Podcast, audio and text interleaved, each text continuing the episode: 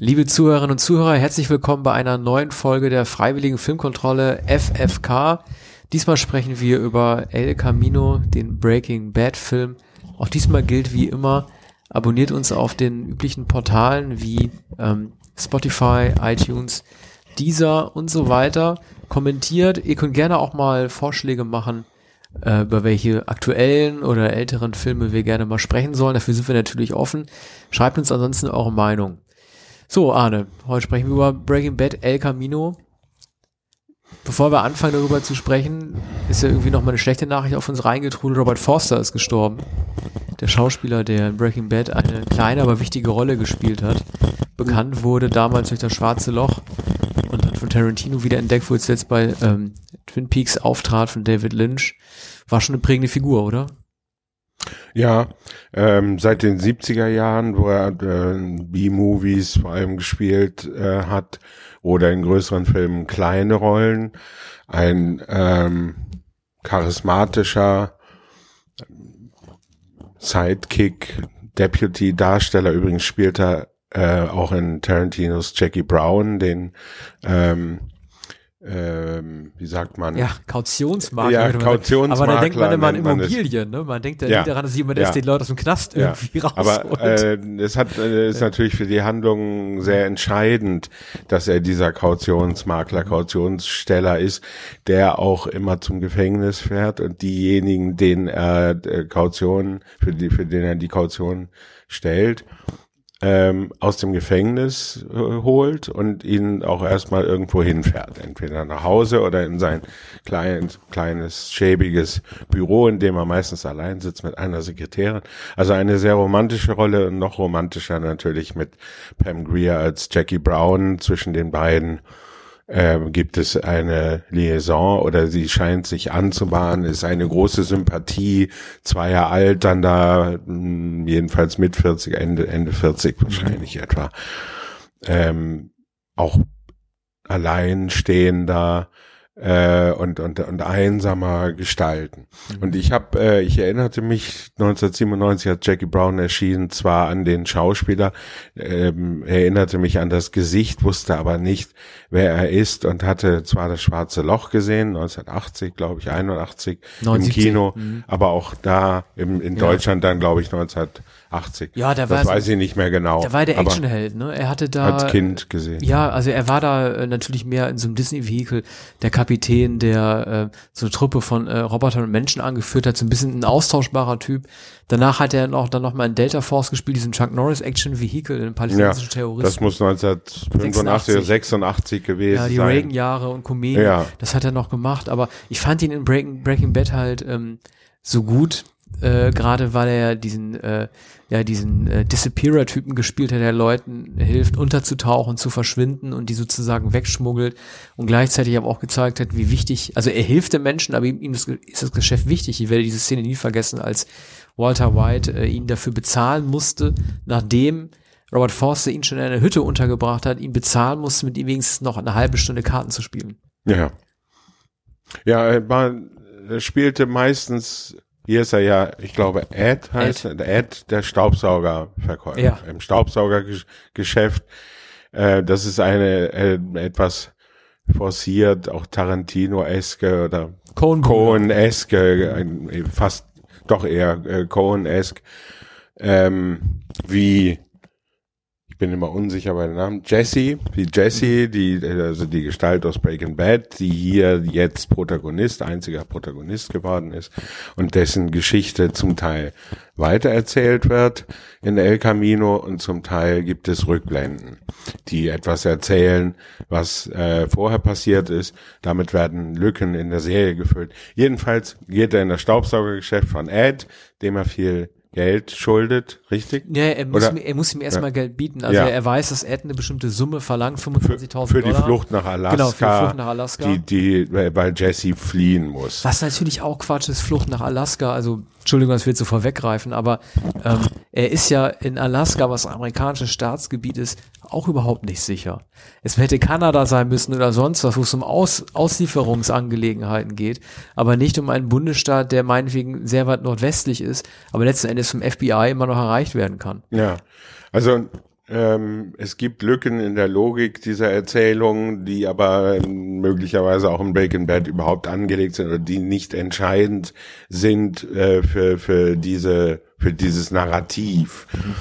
Ähm, ich muss dazu sagen, viele Arne, Arne hat das Narrativ gerade in Anführungszeichen gesetzt, weil wir machen öfter mal Witze über dieses Wort, was ja irgendwie eines der meistbenutzten ähm, Journalistenfloskeln ja. des Jahres 2018 und 19 geworden ist. Früher sagte man Geschichte, manchmal sagte man Plot, ja. manchmal sagte man Handlungen und dergleichen. Handelt von. Mhm. So. Und der, die, die Erzählung ist noch immer, das serielle Erzählen gibt es seit einigen Jahren, ist auch äh, sehr populär geworden an Universitäten und als, als Disziplin eingeführt. Ähm, diese Erzählung äh, ist, du hast geschrieben in deiner Be Besprechung, es ist wie bei einem Computerspiel, sind die verschiedenen Ebenen, Ebenen eines Computerspiels, eines Adventure Games, wie man früher sagte. Also Herausforderungen, Challenges mhm. sozusagen, die hier zu bestehen sind. Man er muss sich Gadgets beschaffen, Waffen, äh, das Auto, äh, ja. die Pistole und so also weiter. Also sehr einfache Gegenstände, die man im Eisenwarenladen bekommt, mhm. im Schießgewehrladen mhm. und eben im Staubsaugergeschäft. Er braucht Geld, er braucht Waffen, er braucht ein Auto, er braucht Mut und er muss Leute aus dem Weg räumen oder in Schach halten und vor ihnen fliehen. Also es ist Retten, Rennen, Flüchten, aber in einem meistens gemächlichen Tempo. Es wird dabei sehr viel geredet, es werden komplizierte Sachverhalte geklärt. Es ist äh, meine Lieblingsfigur Todd, die mhm. hier äh, wieder erscheint.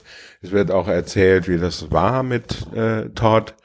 Und Todd kommt jetzt auch wieder vor. Es geht ähm, sehr langatmig und auch Cohen-esk um die Beseitigung einer Putzfrau. Es wird äh, in der in Todds Wohnung ähm, bietet er ähm, Jesse eine, äh, eine Dosenbohnen an, fragt ihn, ob er mhm. Hunger habe, wärmt dann diese Bohnen auf. Aber das ist doch und, auch sehr umständlich, wie du auch gesagt hast, erzählt. Also es wird sozusagen diese Bohnengeschichte und die Entsorgung der Haushälterin wird ja letzten Endes nur gezeigt, um Jesse nebenbei zu offenbaren, dass in Todds Wohnung sehr viel Geld lagert, Bares, was er für seine Flucht gebrauchen ja, kann. Die, das hätte man ja. doch auch anders erzählerisch lösen können. Man hätte doch nicht irgendwie diese Kone-eske, äh, ne, man wickelt die alte, dicke Frau in den Teppich und schmeißt den aus dem Fenster rein Geschichte nehmen können. Ja. Man hätte doch einfach auch diesen Wink, dass dort das Geld lagert, das Jesse benötigt, auch anders verbauen können. Ja, und äh, die, die Erzählweise ist aber sozusagen Tarantino-esk, als man dann in der umständlichen Erzählweise Todds begreift, indem er erklärt, warum er die Putz Frau töten musste, die ja. er so gern mochte und die auch so ehrlich war. Sie hat die vielen Geldscheine, die wohl 200.000 Dollar oder wie viel er versteckt hatte, in ausgerechnet einem amerikanischen Wörterbuch, in einem alten Wörter, in alten Wörterbüchern gefunden, in einem Lexikon ausgehöhlt. Das ist natürlich die Ironie. Äh, die Mexikanerin sprach nahezu kein Wort Englisch und fand aber in diesen ausgehöhlten Wörterbüchern das Geld und das durfte sie nicht wissen. Sie wollte es nicht nehmen, aber Todd hatte gemerkt, dass sie wusste um den Verbleib des Geldes und deshalb musste er sie umbringen. Und ähm, aber ist es nicht, Arne, ganz kurz, ist es nicht komisch, dass das alles so viel Rolle spielt äh, in einem Film, der, ich weiß, also ich weiß nicht, vielleicht war ich auch schlecht vorbereitet, bevor der Film lief. Ich weiß nicht, welche Informationen vorausgesickert sind, aber ich hatte gehofft oder war davon ausgegangen, dass der Film die Geschichte eines Jesse erzählt, die Jahre später ansetzt. Ob er nochmal zurückkehren muss, ob er Probleme hat, ob ihn Albträume plagen, aber dass da nochmal die Flucht gezeigt wird, von der doch eigentlich klar ist, er hätte nur das Gaspedal durchdrücken müssen, wie nach dem Ende von ja. Breaking Bad. Das ist doch eigentlich der falsche Ansatz. Das will ja. man doch nicht mehr wissen. Man weiß ja sowieso, dass er es geschafft es hat. Es ist sozusagen eine verzögerte Flucht, ein verzögerter Ausbruch. Es ist nicht das, was man erwartet. Er braust in die Freiheit, er nimmt ähm, sein Herz in die Hand er ähm,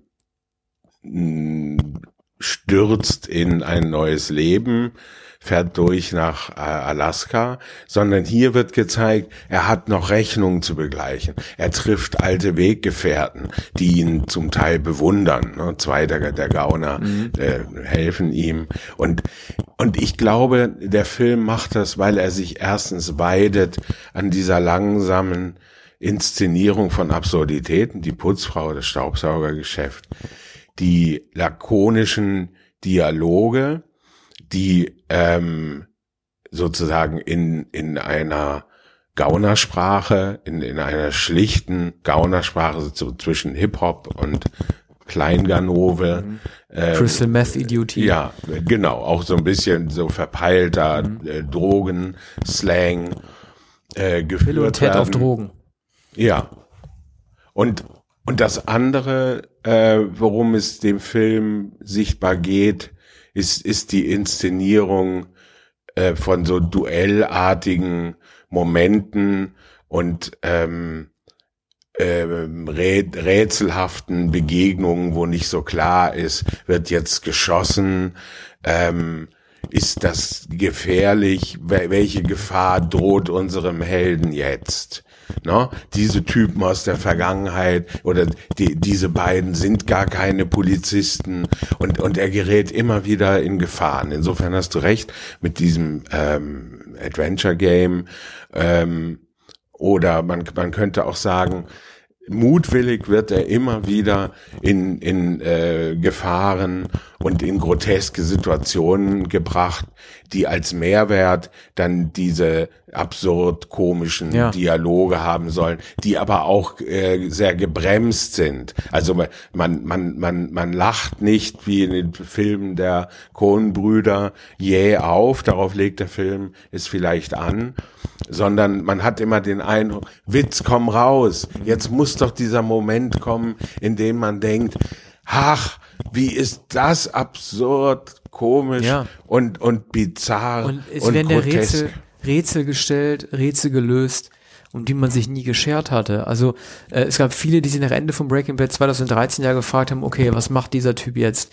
Er ist total abgefuckt, er, sie hat kein Geld, er hat keine Klamotten, er stinkt, wie sieht er jetzt aus? Er kommt aus der Gefangenschaft. Und man wollte natürlich wissen, wie es mit ihm weitergeht, aber die Implikationen, die sich ihm stellen, wenn man sowieso weiß, dass er schafft, weil jeder wusste doch, dass man nicht nach sechs Jahren einen Film dreht, um dann zu zeigen, dass er im letzten Moment erschossen wird. Jeder wusste, dass nicht passieren wird. Das heißt, man wusste, dass er es schafft. Und warum die sich dann nicht getraut haben, ihm äh, diese, Bio, diese Biografie zu schreiben, in der ein sechs Jahre älterer Jesse gezeigt wird, der vielleicht irgendwie nochmal zurück muss nach Albuquerque oder der doch nochmal einen Kontakt aufnehmen muss äh, zu dem Sohn seiner erschossenen Freundin oder sonst solche Geschichten, dass sie sich das nicht getraut haben und ihm so eine echte Zukunft verweigert haben, das ärgert mich einfach. Und dass man stattdessen nur, um diese Art Fanservice zu machen, bestimmte Figuren wiedergebracht hat, wie Mike Ehrmantraut am Anfang, den man gar nicht so verstanden hat, weil Jesse da äh, schon so alt aussah wie jetzt, dass man hätte denken müssen, der sei gar nicht gestorben im Breaking Bad. Das war inszenatorisch, dramaturgisch schlecht gemacht, diese Exposition am Anfang und die Szene mit Walter White, die hatte natürlich ihren Charme, weil man halt Brian Cranston wiedersehen wollte mit seinem Bart und der Glatze und so weiter und dieser, dieser lakonischen Art, die er im, im Gespräch zum Ausdruck bringt, aber es war letzten Endes auch nur eine Szene, die überhaupt keine Funktion hatte, außer Jesse erneut zu sagen, dass er immer der Schüler bleiben wird, Walter immer der Lehrer und Jesse einmal noch Yeah, Bitch sagen darf. Ja. Das war doch einfach total dumm. yeah, Bitch, ja. Ja, nur um also, das einmal ja. zu zeigen, dass er es einmal sagen darf, mussten die die Zeit zurückdrehen mit ihm als Cappy-Träger und Walter White ja. als, als Lehrer. Also das sind auch sehr, sehr einfache sozusagen kultische Elemente, die diese Serie ausmachen und, und einfache Sprachelemente. Die ja, die, äh, also das, das Allersimpelste, yeah, Bitch, was dauernd ge gesagt wird, oder Bro oder dergleichen. Ne? Ich weiß gar nicht, ob das in den USA auch wirkt oder ob das eine, eine deutsche Eigenart ist. Das ist so Erkan und Stefan das, das darauf, ja. Mal so Alter sagen ja. oder sowas. Aber dass, äh, dass bei Breaking Bad äh, äh, auf so etwas äh, reagiert wird, was, was ja etwas mutwillig äh, und ähm, sehr absichtsvoll wirkt. Ich glaube, ähm, dass hier eigentlich gar nichts zu erzählen ist. Bei der Vorstellung, wie, wie geht es ihm sechs Jahre später? Er ist im Retiro, er hat genügend Geld, er ist irgendwo in Alaska. Ja, was würde da erzählt? Er muss ja verfolgt werden, er muss ja in Kalamitäten geraten. Es muss ja erzählt werden, dass er seiner Vergangenheit nicht entkommen kann. Ja, die Sonst, Geschichte ist ja auch da. Die erzählen das M60-Maschinengewehr. Man sagt, er ist der Komplize von Walter White, der ihn wahrscheinlich getötet hat, mit dem Geld geflüchtet hat. Er ist der Komplize des größten äh, äh, Meth-Dealers, den die USA jemals hatte. Also die, die Story wäre ja eigentlich da. Dieses Missverständnis Missverständnis, dass aus dem armen kleinen Gehilfen äh, fälschlicherweise irgendwie der, der, der, der größte Mörder gemacht wird, des größten Dealers. Das hätte man ja durchaus erzählen können. Ich wüsste jetzt auch nicht wie, aber das wäre halt die Herausforderung gewesen. Ja, Also der Film bemüht sich ja darum zu zeigen, dass er sozusagen in seinen Kreisen oder in den geschlossenen, informierten Kreisen ein, ein, ein, entweder ein sehr großer Held oder ein sehr großer Schurke ist und eine weithin überschätzte Figur, die ja sehr jämmerlich eigentlich in diesem Käfig ähm, gefangen gehalten wurde. Ähm, etwas, das hier in, in der Rückblende noch einmal gezeigt wird. Ne? Äh, hier übrigens so ähm, wie soll man sagen, generös, halb sadistisch von und und äh, auch ein bisschen fast homoerotisch von Todd dann aus aus diesem Kerker geholt und mit ihm eine Zigarette angeboten, eben weil er gebraucht wird, um erst, glaube ich, eine Kühlerhaube auf ein Auto ähm, zu, zu einem Auto zu tragen und dazu applizieren und dann eben die Putzfrau zu beseitigen.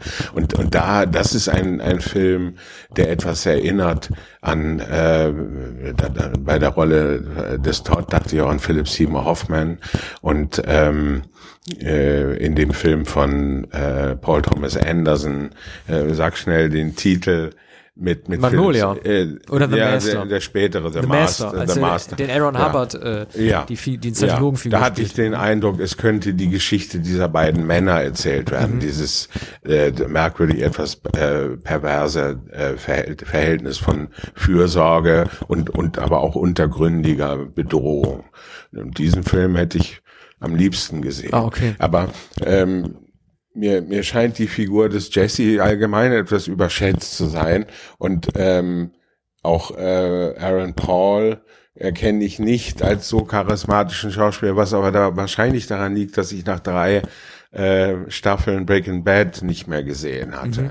Also offenbar, je länger man es gesehen hat, desto mehr wird man äh, diesen Jesse Pinkman, mhm. äh, diese Figur als als eine Art Anti-Held oder Sympathieträger begreifen. Er war ja derjenige von den beiden, also äh, Walter war ja eine Figur, die fast so fantastisch war, um wahr zu sein. Also das Kunststück, das Breaking Bad immer gezeigt hat, war ja, dass tatsächlich ein krebskranker Lehrer, der eigentlich eine Null gewesen ist, es tatsächlich glaubhaft geschafft hat, zu diesem Mega-Dealer zu werden. Das ist ja im Grunde schon von Anfang an fast eine Geschichte für eine Comedy äh, gewesen, die Brian Cranston aber trotzdem gut so tarieren konnte. Und trotzdem konnte sich keiner mit Walter White identifizieren, weil diese biografische Entwicklung einfach fast zu unmöglich ist, um wahr zu sein. Und deswegen war Jesse natürlich derjenige, der das alles als Beobachter mitgemacht hat, der als Null damit hineingezogen wurde, in der Lage war mitzuspielen, aber nicht wirklich zu gestalten. Wahrscheinlich derjenige, mit dem die meisten sich identifizieren sollten. Er war aber natürlich immer nur ganz, ganz klar die Nummer zwei. Das ist ja auch das Problem, das gezeigt wird, wenn er an seine eigene Vergangenheit denkt. Ähm, er überreicht ja am Ende Robert Forster nochmal so einen Brief. Wenn man da nicht auf die Pause-Taste drückt, dann weiß man gar nicht, was das für ein Brief ist, an wen der ist. Der ist gerichtet an den Sohn seiner Ex-Freundin, äh, für deren Tod er sich verantwortlich fühlt. Sie wird von Todd Almquist ja getötet. Und damit soll nochmal gezeigt werden, dass er das Geld, das er gestohlen hat, nicht benutzt, um äh, sich damit ein schönes Haus in Alaska zu kaufen, sondern es wahrscheinlich irgendwie in die Bildung des kleinen Kindes zu investieren. Aber da gibt es einige Sachen, die in diesem Zusammenhang rumgelaufen sind. Er, er träumt sich am Ende ja dieser Autofahrt mit äh, dieser Frau, gespielt von Kristen Ritter. Da musste ich auch noch mal kurz nachgucken. Ähm, ich glaube, das war Staffel 2 oder so. sie Man, stirbt. Ja. Sie haben beide ja. Drogenrausch. Sie erstickt, mhm. glaube ich, an ihrem Erbrochenen oder sowas. Und Walter mhm. White verhindert es, sie aufzuwecken. Ich verstehe nicht, warum sie sie als seine Traumfrau noch mal ins Spiel gebracht hätten. Sie hätten mhm. natürlich die Mutter des Sohnes nehmen müssen, deren Namen ich leider jetzt nicht weiß. Also tut mir leid, falls es jetzt irgendwie gerade so Namenssalat wird oder Bedeutungssalat, aber es ist die falsche Frau, die da im Auto sitzt. Die hätten die äh, umgebrachte Mutter des Sohnes nehmen müssen, mhm. äh, dem er den Brief zukommen lassen will. Ja, und warum ähm, wird es, äh, wird es aber nicht gemacht. Warum ist es die, die haben sie die nicht Frau? bekommen oder er, ja, sie wollten wahrscheinlich den runden Bogen zu Staffel 1 und 2. Wir wollen wahrscheinlich alle Staffeln nochmal berücksichtigen, das wäre einfach nicht nötig gewesen. Es könnte ein Geheimnis sein, es könnte eine Schludrigkeit kann man nicht und, äh, unterstellen, ist nicht anzunehmen sondern ähm, es ist die Absicht anzunehmen, aber vielleicht eine gewisse Inkonsequenz. Ne?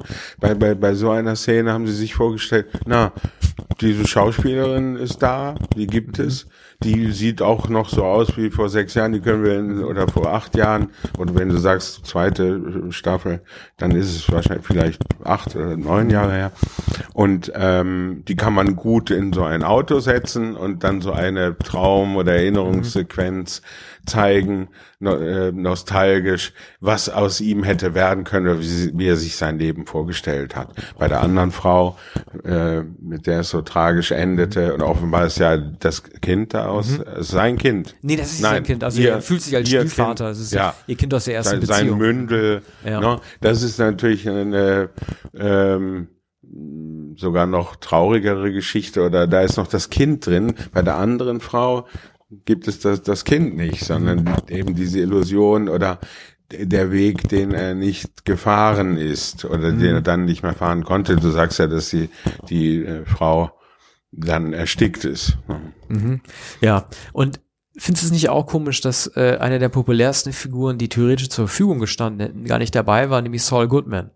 Ja. Ähm, das ist doch schon, also da fragt man sich, ob die das vielleicht nicht gemacht haben, weil sie seinen Ruf nicht durch die Better Call Saul Serie irgendwie, weil sie sein, den Ruf der Serie vielleicht ja. nicht gefährden wollten, weil sie Angst hatten, dass eine, eine Verzwickung dieser beiden Serien sich schlecht auswirken könnte auf Better Call Saul. Ja. Dass Odenkirk nicht dabei war, ist doch auch mhm. komisch. Ja, es ist auch kalkuliert oder es ist äh, sozusagen, ähm, das denke ich schon, es ist um, um Better Call Saul zu schützen Wahrscheinlich hätten sie äh, Odenkirk auch nicht bekommen oder Odenkirk hätte nicht mitgespielt oder es ist Odenkirk vertraglich untersagt. Es wäre wahrscheinlich gar nicht möglich gewesen. Ja, aber es ist ja beides Netflix. Also es hätte ja, wahrscheinlich schon, ja. weiß ich nicht. Ja, um die Serie äh, zu schützen, mhm. die andere Serie. Und Odenkirk selbst, der sich ja auch geäußert hatte im Vorfeld, er habe gehört von einem Film, der El Camino heißen solle. Er habe gehört, dass die Dreharbeiten begonnen haben könnten.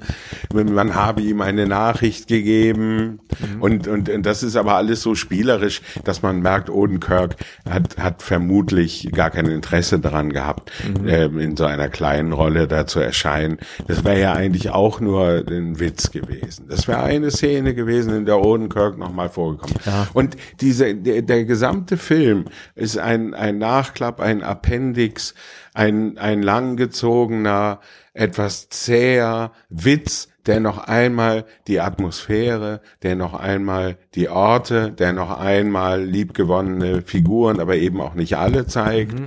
und der nicht wie Episode, äh, Episode 17, 18 der fünften Staffel ja. sein können. Epilog. Äh, ein, ein Epilog, so etwas. Ich denke immer an äh, John Updike, der die Rabbit äh, Romane abgeschlossen hatte und der dann noch geschrieben hat, äh, geschrieben hat Rabbit einen Nachtrag, glaube ich. Mhm. Jahre später Rabbit, die Hauptfigur der Romane, lebte nicht mehr, aber es gab noch die äh, Verwandten und, mhm. und dann wird die Geschichte der Verwandten erzählt. Hier lebt immerhin noch die zweite, die Sidekick-Gestalt, wird zur Hauptfigur gemacht ist aber nicht faszinierend genug und es gibt nicht mehr genügend ja. zu erzählen, denn es kreiste alles um das ähm, äh, Methamphetamin. Aber das ist doch so irre. Gerade wenn du dir noch einmal äh, Bob Odenkirk nimmst in Better Call Saul. Ich weiß nicht, wie es dir gegangen ist bei der Better Call Saul Serie, aber so interessant Prequels auch äh, ähm, äh, versucht äh, werden zu machen ich fand das Interessanteste an Better Call Saul eigentlich immer, es gab ab, und zu so Schwarz-Weiß-Snippets, die sein jetziges Leben gezeigt haben, äh, anonym als Imbisskoch in so einem Einkaufscenter. Das fand ich fast noch interessanter, als die Vorgeschichte zu zeigen. Und das ist das, was ich mir bei Jesse, was sie nicht hinbekommen haben, vielleicht gewünscht hätten, zu zeigen, in welcher permanenten Angst, so wie Saul unter neuem Namen mit Schirmmütze ständig an dem Bratkochtopf äh, immer abhängen muss, mit der Angst entdeckt zu werden, dass sie sowas sich nicht getraut zu haben, diesen Adrenalinschock und diese ständige Herzpumperei, das ist einfach echt bitter. Weil das ist auch das, was Better Call Saul gut macht. Und wenn sie die Serie letzten Endes nach Staffel 5 oder 6 beenden, dann hoffe ich ja zu sehen, was aus Saul Goodman äh, geworden ist, der äh, versteckt leben muss. Ja. Was, was ich bei äh, Saul ähm, nicht so gern mag, und das ist auch mein Vorbehalt gegen El, äh, gegenüber El Camino, äh, dass so das Skurrile, äh, das Skurrile gezeigt wird. Also die es, es wird sehr absichtsvoll, spekulativ und ähm, mit, mit großer Freude äh, Skurriles gezeigt. Und, und das scheint mir ähm, Wes Anderson, Coen-Brüder, Tarantino, mhm. das scheint mir so ein Zug im, im amerikanischen Kino, auch in den amerikanischen Serien. Übrigens Eineige Goliath, Goliath. Eineige Zwillinge. Wenn du eineige Zwillinge siehst, Erwachsene, wie bei Better Call Saul in der ersten Episode, die man nicht richtig einschätzen kann, die beide Quatsch machen oder so. Ich sag eineige ja. Zwillinge, dann weißt du, dann geht's ins Skurrile. Ja, und das kommt von David Lynch her. Mhm. David Lynch hat eigentlich alles erfunden äh, seit seit Eraserhead. Also es gibt ja nichts, was man bei Lynch nicht findet. Es geht auch nahezu jede Serie dieser Art auf, auf David Lynch äh, Fantasie. Deswegen zurück. war ja bei Straight Story von David Lynch auch gerade das Skurrile äh, fast ein Störfaktor. Da hast du ja auch diese Farmers-Leute gehabt, die so skurril waren. Ich glaube, da ging es auch um eineige Zwillinge in Latzhosen, also so ein bisschen so die retardierten Leute. ja. Und da hattest du auch so gestalten. Ja, es war ein Selbstzitat. Ja. Der Film ist von 99 von Lynch. Mhm. Ist ein guter Film, aber er hätte halt irgendwie sich gewünscht, dass die Skurrilitäten der, der Geschichte nicht so ausgearbeitet worden wären, weil er, da hatte man nämlich schon den, den Cohen-Fargo im Kopf eigentlich. Ja. Der, der äh, äh, Film Straight Story ist da am besten, wenn er tatsächlich vollkommen lakonisch ist. Ja. Die Erzählung des Mädchens, das glaube ich schwanger ist und von zu Hause wegläuft und das dem alten Mann mit seinem Rasenmäher begegnet, mit das ihm am Feuer. Ja, mhm. ja mit ihm dann am Feuer sitzt mhm. und ähm, sie, ich glaube, sie übernachten äh, dann ähm, in der Natur und am, am nächsten Morgen fährt er weiter. Das Mädchen ist, ist dann schon weg. Äh, das zweite ist ein Weltkriegsveteran, ähm, dem er in einer Kneipe begegnet und, und, und der eben sein, äh, sein, seine Erlebnisse vom Krieg berichtet, sehr sentimental. Und, aber da, wo, wo der Film nicht skurril sein will, sondern tatsächlich Menschen zeigt. Auch das eine Ehepaar, das ihn bei sich zu Hause aufnimmt und, und sich auch gern mit ihm befreunden würde und ihn sympathisch findet. Und da ist er es, der dann aber am nächsten Tag wegfährt, sich bedankt und sagt, ich muss weiter, ich muss zu meinem Bruder. Viel äh, Dankeschön für die Gastfreundschaft, aber ich kann, kann nicht bleiben. Aber nun, wir sind abgeschweift zu, zu David Lynch es, es ist natürlich so, eine Serie kann nicht so sein, dass ähm, das einfache Leben im mittleren Westen oder in Albuquerque, Albuquerque, New Mexico gezeigt wird, sondern es braucht natürlich einen Movens. Ich dachte am Anfang, als ich die las von Breaking Bad, ähm, von von einer Serie, die angekündigt wurde, als ein Mann, der erfährt, dass er todkrank ist und Geld braucht für seine Familie und daran denkt, was sein wird, wenn er denn bald nicht mehr lebt. Und ähm, so habe ich die die erste äh, den Pilotfilm gesehen und merkte dann, dass ähm, etwas anderes erzählt wird. Und das wurde dann sehr lange ja. erzählt. Wobei, von, von der Krankheit war nicht mehr viel äh, ja. die Rede. Nee, er fängt ja. viel, viel, also er fängt theoretisch als Tragekomödie an. Also ich glaube, die erste Einstellung der ersten Folge beginnt ja irgendwie damit, dass er in Unterhosen durch die Wüste rennt, weil, glaube ich, entweder sein Methbus oder sonst was verrückt gedreht hat. Ja, es, fast ein bisschen ja. die, die es wird angedeutet, ja, dass es sich äh, zu etwas sehr abstrusem ja, genau. und, und ganz und gar äh, surrealistischem entwickeln und, wird. Ja, also allein die Tatsache, dass Walter White ja, glaube ich, auch der ehemalige Lehrer, der wirklich der tatsächliche Lehrer des Schülers Jesse Pinkman ist und dann so ein Zweckduo entsteht, das zeigt ja aus gewisser Art so eine Brüdergeschichte, die so tragikomisch ist und äh, also erst, äh, als er dann zum, äh, zum äh, Synonym Heisenberg wird dem Drogendealer, geht das Ganze ja dann so in diese eher brutale, horrormäßige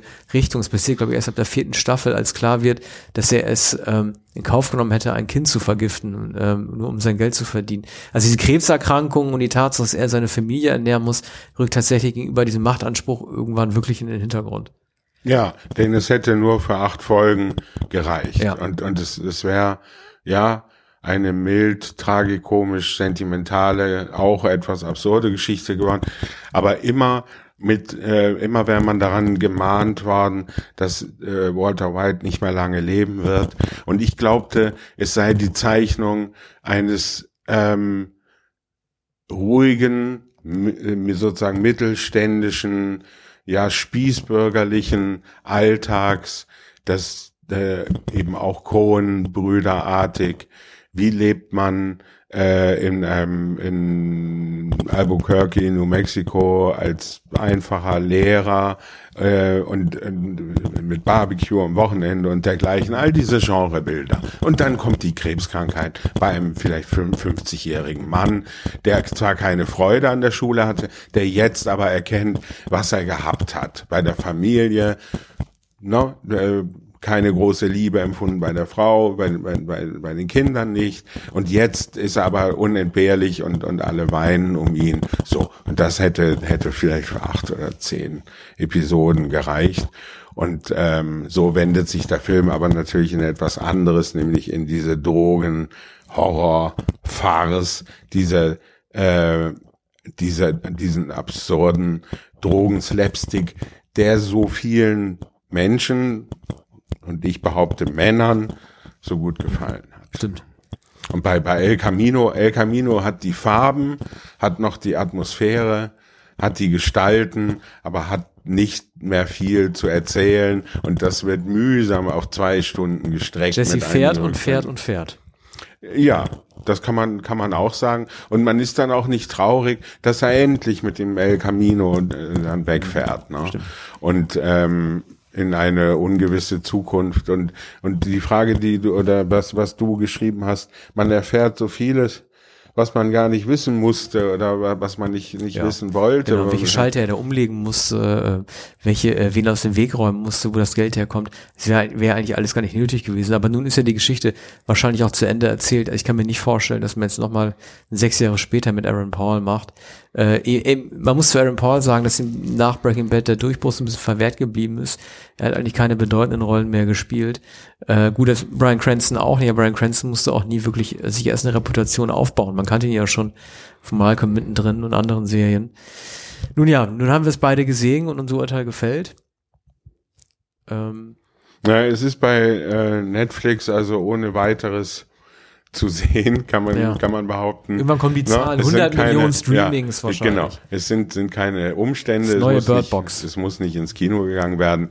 Äh, das hätten ja übrigens ähm, viele äh, Leute gemacht, zweifellos, aber äh, zu Hause schaut man es so nebenbei. Äh, mir wurde es dann so lang äh, langweilig, dass ich tatsächlich auch eine Dose Bohnen wie Todd äh, geöffnet habe und, und äh, zwischendurch etwas ähm, gegessen habe. Da gut. ist der Film nur zur, zur Hälfte ja. gerade vorbei. Ja, bis zur nächsten Gut. Woche. Ja, bis zur nächsten Folge. Wie Sag gesagt, noch einmal bitte, wo man äh, die Filmkontrolle abonnieren kann. Auf jeden Fall. Das, ähm, das verstehe ich nie so richtig.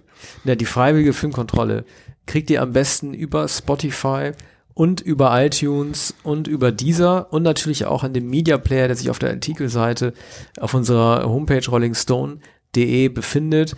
Ähm, schreibt uns gerne weiter Mails mit Vorschlägen und Kommentaren, ähm, welche Filme wir nächst berücksichtigen sollen. Nächste Folge wird eine Überraschung. Wir wissen nämlich beide selber noch nicht, was wir machen, aber umso mehr ein Grund einzuschalten.